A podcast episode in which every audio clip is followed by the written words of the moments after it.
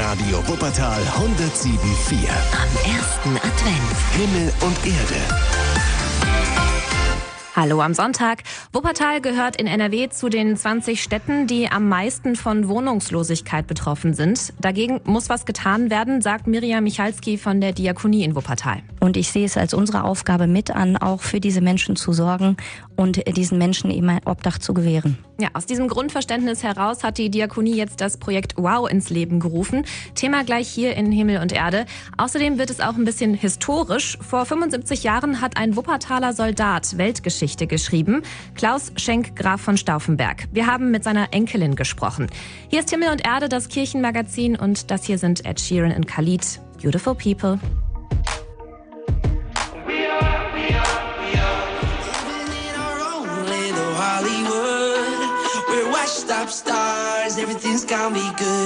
Zehn nach acht am ersten Advent. Ihr hört Himmel und Erde, das Magazin der Kirchen aus Wuppertal. Ganz lokal und ökumenisch jeden ersten Sonntag im Monat bei Radio Wuppertal.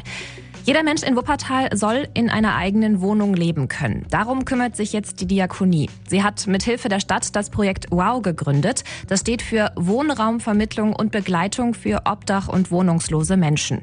Himmel- und Erde-Reporterin Christiane Rüffer hat alle Infos zum Projekt. Wohnen ist ein Menschenrecht. Und deswegen wollen wir dafür sorgen, dass jeder Wuppertaler dieses Recht auch leben kann, sagt Mirja Michalski von der Diakonie. Grundsätzlich ist es ein äh, Schicksal, was definitiv nicht selbst gewählt ist. Und ich glaube, glaube, jeder weiß, dass man lieber ein Dach und ein, ja, ein warmes Bett hat, als dass man auf der kalten Straße leben muss. Aber nicht alle Klienten des Projektes sind obdachlos. Wohnungslose kommen bei Freunden oder Verwandten unter. Aber auch das ist nicht immer ideal, sagt Sozialarbeiterin Lydia Stör. Keiner reißt sich darum, immer noch in einem gewissen Alter bei den Eltern oder bei Freunden zu wohnen äh, da möchte jeder schon sein eigenes Reich, sein eigenes Heim haben irgendwie. Aber das ist nicht immer einfach. Da ist zum einen die Lage auf dem Wuppertaler Wohnungsmarkt, sagt Mirjam Michalski. Gerade der Wohnraum für kleine, bezahlbare Wohnungen ist in Wuppertal ein Problem, weil wir natürlich auch Universitätsstadt sind und viele Menschen, eben auch bedürftige Menschen mit den äh, Studenten um Wohnraum, billigen Wohnraum konkurrieren. Und zum anderen sind Vermieter oft skeptisch oder haben Vorurteile an Obdach- oder Wohnungslose zu vermieten. Sie sind nicht Mieter erster Wahl. Auf der anderen Seite sind ja dafür unsere Kolleginnen da, eben die Leute mit zu begleiten, auch zu den Wohnungsbesichtigungen und auch bei den Eigentümern, bei den Vermietenden auch wirklich für Vertrauen zu sorgen und zu sagen, ja, wenn es Probleme gibt, wir sind dafür da. Die Projektmitarbeiter sind da, wenn es um Mietrückstände oder Probleme mit den Nachbarn geht. Aber vor allem unterstützen sie die Klienten bei allen Schritten hin zur eigenen Wohnung, sagt Lydia Stör. Angst haben die meisten davon, mit dem Vermieter zu sprechen. Und äh, ich glaube, ist für manch einen schon der erste Schritt, mit uns in Kommunikation zu treten, schon eine gewisse, ich will nicht sagen Überwindung, aber ja, das braucht schon etwas Mut, beziehungsweise auch da so seine ganzen Gegebenheiten und der Situationen da offen zu legen vor uns. Alle im Projekt wünschen sich langfristig das Vertrauen der Vermieter zu gewinnen und vor allem vielen Menschen ein eigenes Zuhause vermitteln zu können. Die Diakonie kümmert sich im neuen Projekt Wow um Obdach und wohnungslose Menschen. Finanziert wird das neue Angebot von der Landesinitiative Endlich ein Zuhause und läuft jetzt erstmal zwei Jahre lang. Hier ist Himmel und Erde. Schönen Sonntag.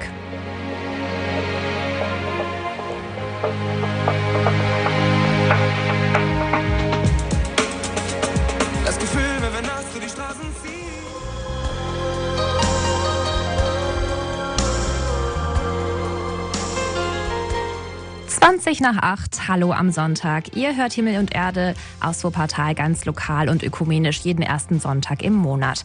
Ob Terror von links, ein antisemitischer Anschlag oder eine islamistische Gewalttat, der Glaube oder eine religiös-politische Überzeugung sind bei Menschen immer ein starker Grund, etwas zu tun, im Schlechten wie im Guten. Vor 75 Jahren hat ein Wuppertaler Soldat Weltgeschichte geschrieben, Klaus Schenk Graf von Stauffenberg. Der Oberst war die treibende Kraft beim Attentat auf Adolf Hitler. Ausgelöst von politischen Erkenntnissen und seiner religiösen Überzeugung musste er aus Gewissensgründen so handeln. Wäre das Attentat gelungen, wären Millionen Menschen nicht gestorben. André Müller berichtet. Meine Herren, wir können Europa vor der totalen Zerstörung bewahren. Wir müssen der Welt zeigen, dass wir nicht alle so sind wie er. 20. Juli 1944, Führerhauptquartier Wolfschanze, 12.30 Uhr. Welche Zünder wollen Sie? 15 Minuten, alle beide. Ein Kilo muss reichen. Das andere nehmen Sie mit. Die Sprengstoffmenge ein Kilo reicht nicht. Adolf Hitler überlebt den Anschlag im ostpreußischen Rastenburg. Nur wenige Daten der Weltgeschichte haben sich so in das kollektive Gedächtnis eingebrannt wie der 20. Juli 1944, ein Donnerstag. In der Familie Stauffenberg hingegen war und ist dieses Datum im Alltag weitaus weniger präsent, erzählt die Enkelin Sophie Freifrau von Bechtolsheim, geborene Stauffenberg. Wir haben Antworten gekriegt, wenn wir gefragt haben. Es war kein dauerpräsentes Thema. Und das hat meine Großmutter sehr weise vorgelebt aber wir wurden nicht ungefragt dauernd zu einer Heldenverehrung angehalten, sondern es wurde eher sehr darauf geachtet, meinen Großvater als, als Mensch aus Fleisch und Blut zu vermitteln. Und das Interesse für die politische Bedeutung, das konnte, durfte jeder für sich entwickeln musste es aber nicht. Oberst Klaus Schenk, Graf von Stauffenberg, war zwar durch und durch ein Offizier mit Leib und Seele, aber eben auch ein religiöser Mensch, ein katholischer Christ. Noch unmittelbar vor dem Anschlag sucht er eine Kirche auf. Im Gebet bittet er um Beistand für das Gelingen des Tyrannenmordes. Seine Enkelin beschreibt ihren Großvater so. Also er scheint ein sehr fröhlicher, verbindender, verbindlicher Mensch gewesen zu sein. Und da überschneiden sich die, das, was über ihn geredet wird, also sowohl die Vorgesetzten wie eben zum Beispiel auch sein Fahrer, wie das, was seine Frau, Verwandte, auch die Kinder beschreiben. Also eben ein sehr, ja wahrscheinlich doch mit einer, mit einer ziemlich charismatischen Ausstrahlung. Ähm, er hat den Widerspruch gelebt. Meine Großmutter hat immer gesagt, er ist so ein bisschen der Advocatus Diaboli. Er hatte wohl ein sehr großes Organisationstalent und er war ein Praktiker. Im Juli 1938 wird Stauffenberg als zweiter Generalstabsoffizier zum Divisionsstab der ersten leichten Division nach Wuppertal unter Generalleutnant Erich Höppner kommandiert, mit der er im selben Jahr an der Besetzung des Sudetenlandes teilnimmt. Von seinem Wohnort Bamberg nach Wuppertal. Hier lohnt sich auch deshalb eine Spurensuche, sagt der Wuppertaler Sozialwissenschaftler Michael Ockreu. Ja, aus dieser Konstellation kann man natürlich interessante Gedanken auch entwickeln. Man kann praktisch äh, der Zentralfigur des militärischen deutschen Widerstands hier in Wuppertal nachgehen, kann seinen Entwicklungen nachspüren, kann sich fragen, was äh, jemanden dann bewegt von einem Anhänger zu einem Widerstandskämpfer. Äh, der sogar bereit gewesen ist, sein eigenes Leben aufs Spiel zu setzen, um einen Tyrannen, um einen Verbrecher, Adolf Hitler, zu töten. Vor 75 Jahren das gescheiterte Attentat auf Adolf Hitler 1944. Die Enkelin Sophie von Bechtolzheim hat über ihren Großvater Klaus von Stauffenberg jetzt ein sehr persönliches Buch aus familiärer Sicht geschrieben. Es trägt den Titel Mein Großvater war kein Attentäter. Erschienen ist das Buch im Herder Verlag und das gibt's in allen Buchhandlungen. Ihr hört Himmel und Erde und das ist One Republic Wanted.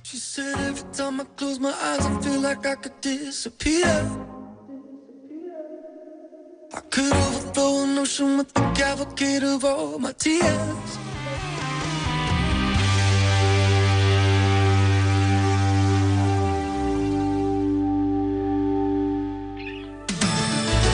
Kirche aktuell. Lokale Nachrichten aus der evangelischen und der katholischen Kirche.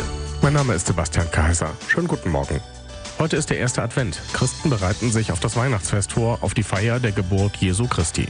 Der Advent gliedert sich in die vier Adventssonntage. Das Wort Advent kommt vom lateinischen Adventus und bedeutet Ankunft. Der erste Adventssonntag ist zugleich der Beginn des neuen Kirchenjahrs. Einige Gemeinden im Kirchenkreis Wuppertal laden im Dezember zum lebendigen Adventskalender ein. So öffnet sich beispielsweise in der Gemeinde Reformiert Ronsdorf an jedem Tag um 18 Uhr die Türe eines Gemeindeglieds. Mehr Infos zu den Veranstaltungen im Advent stehen auf www.evangelisch-wuppertal.de oder im Gemeindebrief.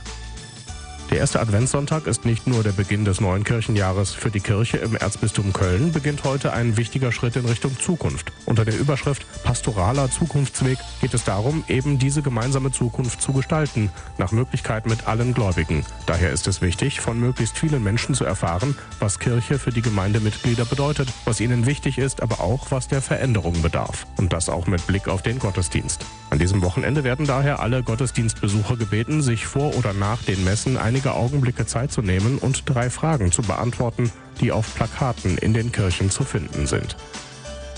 Zum Welt-Aids-Tag lädt der Ökumenische Arbeitskreis Kirche und AIDS heute um 18 Uhr in die Citykirche Elberfeld am Kirchplatz ein. Das Motto des Gottesdienstes HIV und AIDS im Wandel der Zeiten? Es wird zurückgeblickt auf mehr als 30 Jahre zwischen Ausgrenzung und Versöhnung, Politik und Religion, Krankheit und Heilung. Anhand von Zeitzeugen und ihrer Lebenswege wird mit persönlichen Geschichten an diese Entwicklung erinnert. Nach dem Gottesdienst besteht die Gelegenheit zum Gespräch bei Kaffee und Tee. Die Künstlerkrippe auf dem Laurentiusplatz in Elberfeld nimmt an diesem Wochenende erste Formen an. In diesem Jahr ist erstmals die Wuppertaler Künstlerin Annette Marx für die Gestaltung der Krippe verantwortlich, eine Meisterschülerin des international renommierten Bildhauers Tony Craig. Sie wird auf dem Laurentiusplatz ein vierseitiges Zelt entstehen lassen, dessen Planen im Lauf der Adventszeit bemalt werden. Die erste Aktion an der Künstlerkrippe, bei der die ersten Szenen entstehen werden, ist für morgen ab 10 Uhr vorgesehen. Weitere Informationen zu den Arbeiten gibt es auf der Internetseite www.katholische-citykirche-wuppertal.de. Doppelter Grund zum Feiern in der Gemeinde Öllendal-Ostersbaum. In diesem Jahr feiert die Philippuskirche ihren 50. Geburtstag und der Adventsbasar gestern hat zum 50. Mal stattgefunden. Heute um 11 Uhr lädt die Gemeinde zum Festgottesdienst in die Philippuskirche an der Kohlstraße. Es predigt Superintendentin Ilka Federschmidt. Ab 12.30 Uhr gibt es einen Empfang in der Gemeinde mit Gästen aus Kirche und Politik. Wir haben einen Stern aufgehen sehen, heißt es in der kontemplativ betrachtenden Weise der Lectio Divina am kommenden Freitag um 15 Uhr im Roncalli-Zentrum. Es werden die beiden ersten Kapitel des Matthäusevangeliums gelesen und Fragen nach der Botschaft der Texte für das eigene Leben erörtert. Das ist der Auftakt einer Veranstaltungsreihe, die an den Adventsfeiertagen jeweils um 15 Uhr stattfindet. Nähere Informationen sind im Schriftenstand des Roncalli-Zentrums am Deckershäuschen 94 erhältlich. Das Kinder- und Jugendhospiz Burgholz startet im Januar mit einer Trauergruppe für Kinder, die eine nahestehende Person verloren haben. In der Trauergruppe haben Kinder zwischen vier und sieben Jahren bei Musik, Spiel und gemeinsamen Gesprächen die Möglichkeit, Erinnerungen und Erfahrungen auszutauschen. Die Treffen sind kostenlos. Mehr Infos telefonisch unter 69 55 770 oder per Mail an info at kinderhospiz-burgholz.de. Auch beim Seniorennachmittag in St. Remigius wird der Beginn des Kirchenjahres gefeiert. Kommenden Dienstag um 15.30 Uhr unterhält die Singgemeinschaft St. Bonifatius St. Remigius ihre Gäste mit einem adventlichen Programm. Zudem kommt, wenn auch einige Tage früher, der Nikolaus vorbei. Der Seniorennachmittag St. Remigius findet jeden ersten Dienstag im Monat um 15.30 Uhr im Café Lichtblick in der zweiten Etage des St. Remigius Hauses statt. Die evangelische und die katholische Kirche wünschen einen schönen Sonntag. Blick noch aufs Wetter. Wir starten mit minus 1 Grad in den Tag. Es hat die Nacht ordentlich gefroren. Stellt euch also darauf ein, dass ihr kratzen müsst. Es bleibt auch weiter kalt. Wir erreichen heute höchstens 2 Grad. Dazu ist es eher grau und bewölkt heute den ganzen Tag über.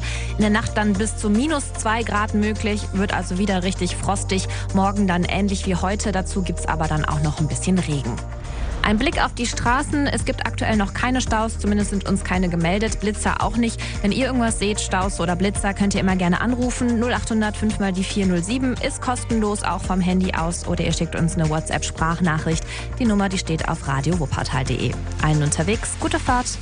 Radio Wuppertal 107.4. Am ersten Advent. Himmel und Erde. In Zukunft wird es hier bei uns in Wuppertal nicht mehr so viele Friedhöfe geben. Viele evangelische Friedhöfe in der Stadt stehen kurz vor dem Aus. Warum das so ist, Thema gleich hier bei Himmel und Erde. Außerdem in Wuppertal-Langerfeld gibt es heute ein Rudelmusizieren. Rudel singen kennt man ja. Rudelmusizieren hier in Wuppertal ist neu, stellen wir euch nachher vor. Ihr hört Himmel und Erde aus Wuppertal, ganz lokal und ökumenisch. Und das hier sind Lena und Nico Santos mit Better.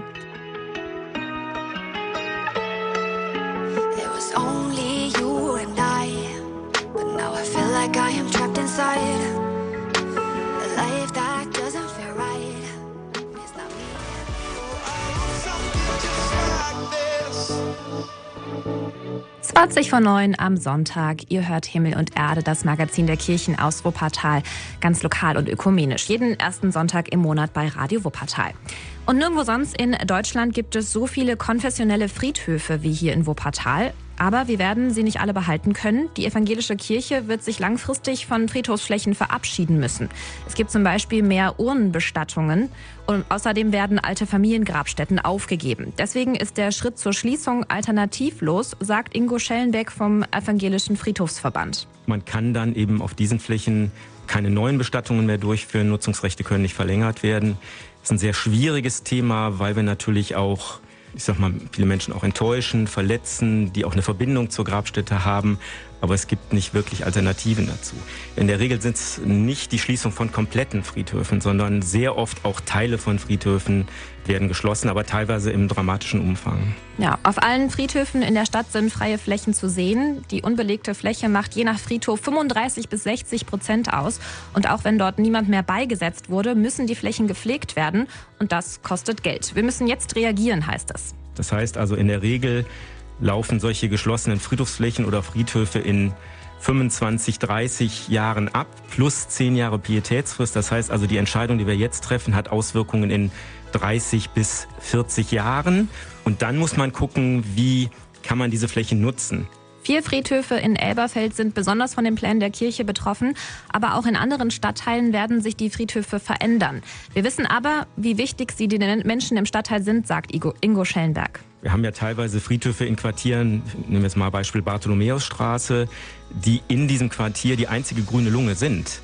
Äh, das heißt also, da besteht ein großes Interesse, die eben auch zu erhalten und nicht zum Beispiel zuzubauen oder zu Steinwüsten zu, zu verarbeiten. Also da gibt es schon ein großes Interesse, dass man sagt, das soll auch erhalten bleiben. Was mit den geschlossenen Friedhofsflächen dann passiert, das steht noch nicht fest. Die wenigsten sind baulandfähig, aber die evangelische Kirche hat viele Ideen. Parkflächen, Weidewiesen, Insektenhotels, Bowlingbahnen, Kinderspielplätze. Also da ist noch viel offen und da ist auch sehr viel auch Beteiligung aus der Bevölkerung gewünscht. Denkmalwürdige und geschützte Grabmale und auch stadthistorisch interessante werden übrigens stehen bleiben. Hier ist Himmel und Erde. Ich bin Lisa Jülich. Schönen Sonntag.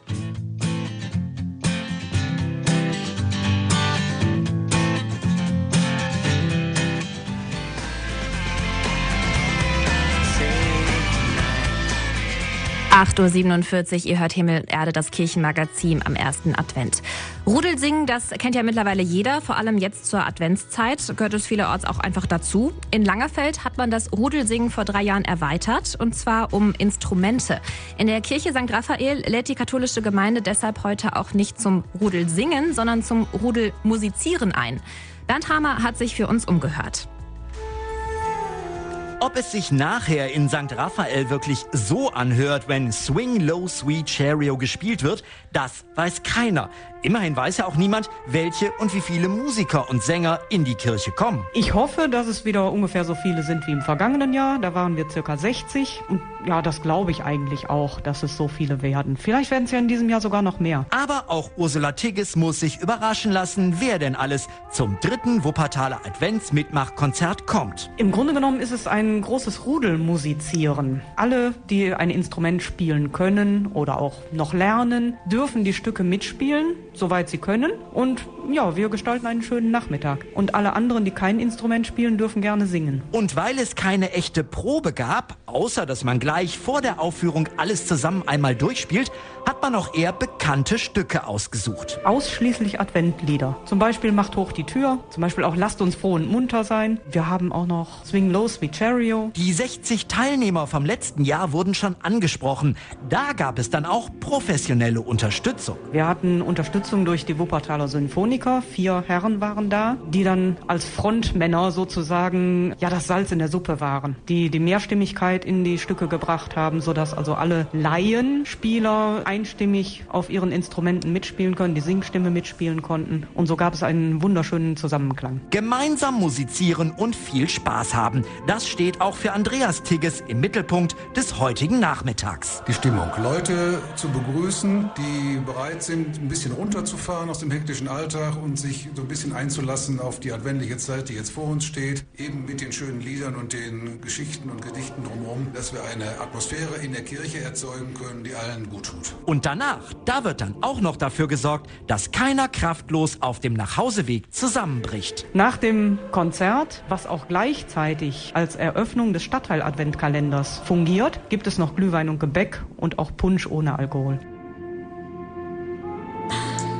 Das Adventsmitmachkonzert heute in St. Raphael in Langerfeld. Ab 13.45 Uhr ist Einlass, ab 14.30 Uhr gibt es dann die kleine Probe und von 15.15 Uhr bis 16 Uhr gibt es dann das Konzert. Und wer sich vorher noch die Stücke anhören möchte, der, die gespielt werden, kein Problem. Alle Infos gibt's im Netz auf wupperbogen-ost.de.